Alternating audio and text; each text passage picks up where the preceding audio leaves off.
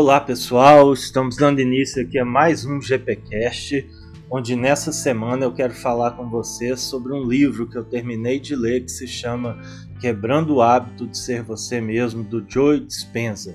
É um livro muito interessante que cada vez mais eu tenho certeza que a gente deve desaprender e reaprender o tempo inteiro das nossas vidas.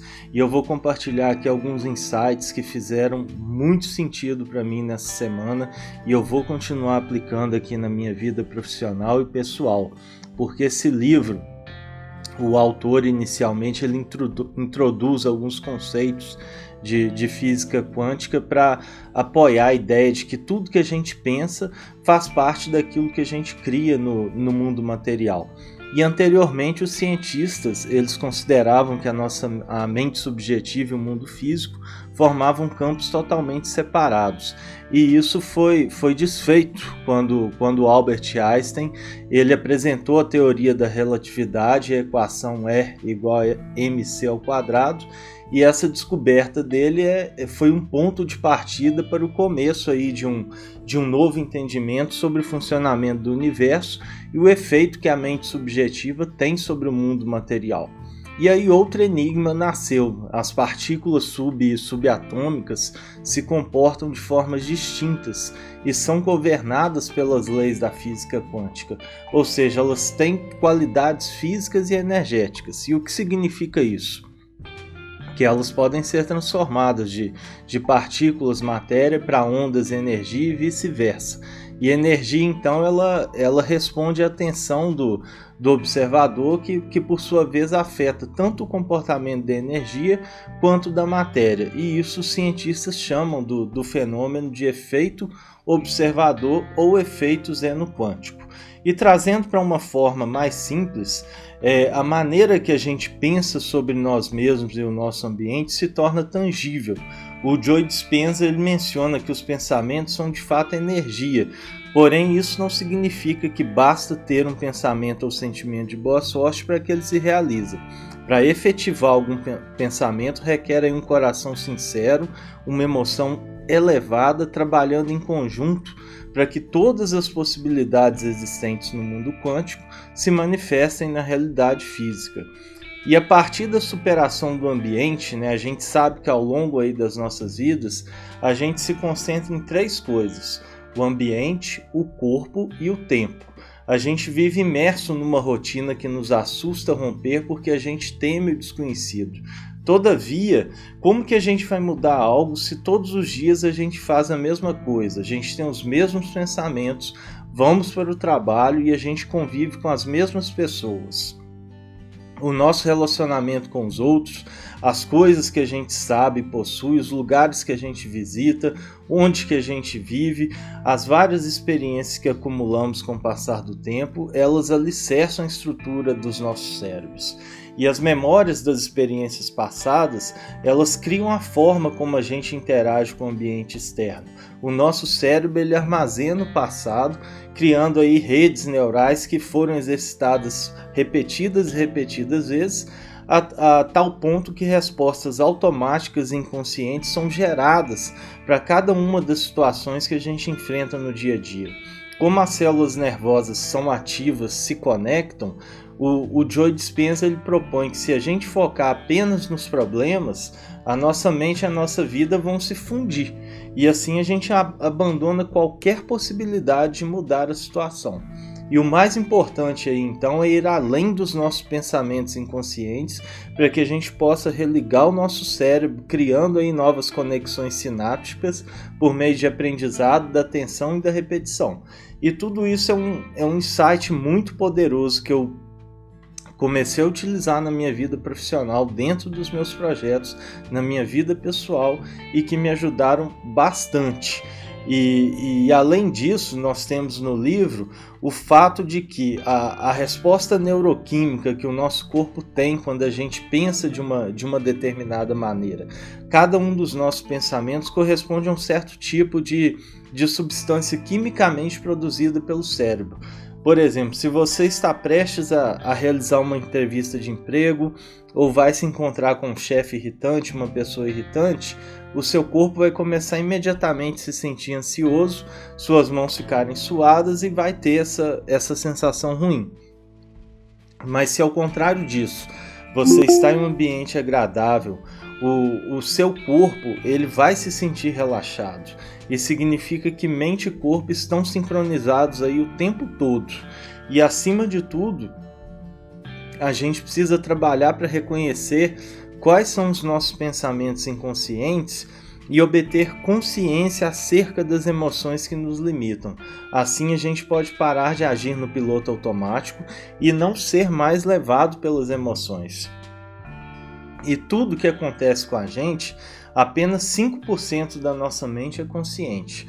Os 95% restantes são programas automáticos do nosso subconsciente. E além disso, quantas vezes né, a gente já ouviu que os genes são responsáveis por doenças e situações que a gente possa passar? O, os cientistas acreditavam mesmo que o DNA ele determinava tudo o que acontece, aconteceria em nossas vidas. E desse modo a gente poderia ter um futuro previsível e um destino aí que seja condicionado por essa herança genética. Mas o, o o livro eles nos apresenta um conceito aí da epigenética que explica que os nossos genes também podem ser ativados por novos pensamentos, sentimentos, hábitos alimentares e outras coisas aí que a gente passa no nosso, no nosso dia a dia.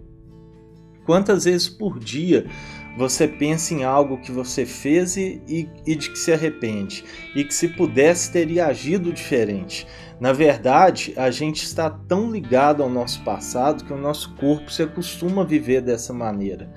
E, e o inverso também acontece, quando a gente pensa tanto no futuro quando, quando as coisas não saem conforme previsto, nós temos sentimentos de muita ansiedade, culpa, depressão e até mesmo de fracasso. A gente acaba se tornando aí viciado em pensamentos passados ou de antecipação devido aos produtos químicos que isso é gerado dentro da nossa mente. O nosso corpo se acostuma quimicamente a reagir da mesma forma todas as vezes. Então, quando a gente gera alguma mudança na nossa mente, a gente passa literalmente por um processo doloroso em todos os níveis. É como se a gente se reabilitasse de um vício. Apesar de toda a dor que a gente sente na, durante as crises de abstinência, no final esse esforço ele vale ele vale muito a pena. E, e, e, voltando aí né, a, a, nossa questão da vivência, da vivência diária, né, a gente acaba aí tendo a nossa mente muito ligada aí, né, ao passado e ao futuro. E se a gente continua assim, a gente fica preso, permanece preso ao estresse quase todo o tempo porque é mais fácil continuar num estado viciante do que vai acontecer ou do que poderia ter, ter acontecido. E a isso a gente acrescenta ainda uma tensão gerada porque a gente tá, está inserido num sistema capitalista, tornamos seres materialistas que priorizam o mundo exterior. A gente começa a priorizar bens materiais, as pessoas que conhecemos, os lugares para onde a gente vai, as roupas que a gente veste, a vida dos outros, nosso peso, e a gente compete sempre para ser melhor do que, os, do que os demais, e essa lista só continua aumentando. E a gente acaba se preocupando aí apenas com 0,01% da nossa realidade e ignoramos 99,99%. ,99%. E à medida que essa preocupação é, é, fica aí apenas com os aspectos materiais, toda a nossa atenção ela, ela se concentra aí num vício de continuar gerando essas substâncias químicas no, no nosso cérebro. Então a gente a, agora se identifica com pessoas, lugares ou coisas que nos fazem sentir que existimos e por isso a gente tem tanto medo de navegar por nossas emoções verdadeiras e perder todas as ilusões que a gente cria. E uma parte essencial para deixar o hábito de ser a gente mesmo é ir de um estado que se importa apenas consigo mesmo para um estado criativo. No momento que a gente deixa de se preocupar com os próprios problemas e a gente se encarrega de criar algo para os outros, a gente esquece do nosso eu Né? O, lombo, o lobo frontal do, do cérebro ele se acende quando, quando passamos a esse estado criativo, onde reside a concentração, a atenção, a consciência e a observação.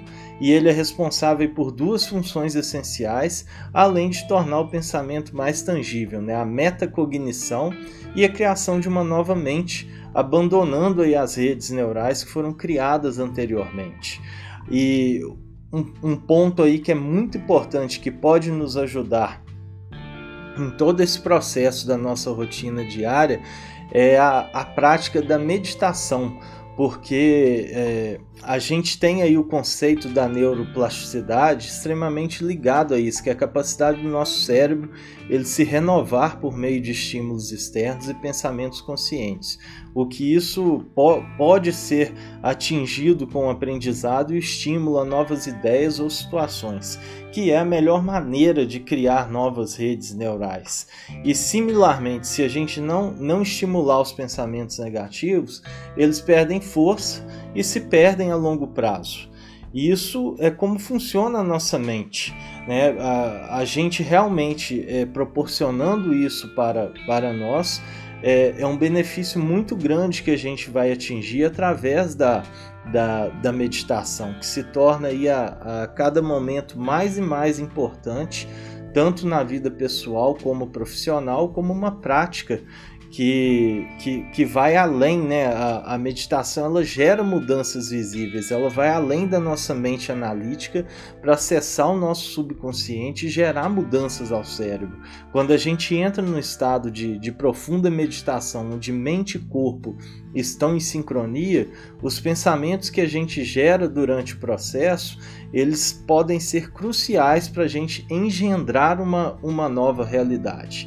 Então eu, eu recomendo aí fortemente a vocês a leitura desse, desse livro, Quebrando o Hábito de Ser Você Mesmo, do Joy, Joy Dispenza, porque são práticas muito interessantes que a gente é, é, são focadas aí né, nas questões da meditação, atividades criativas, em autoobservação e também em reconhecer as nossas limitações.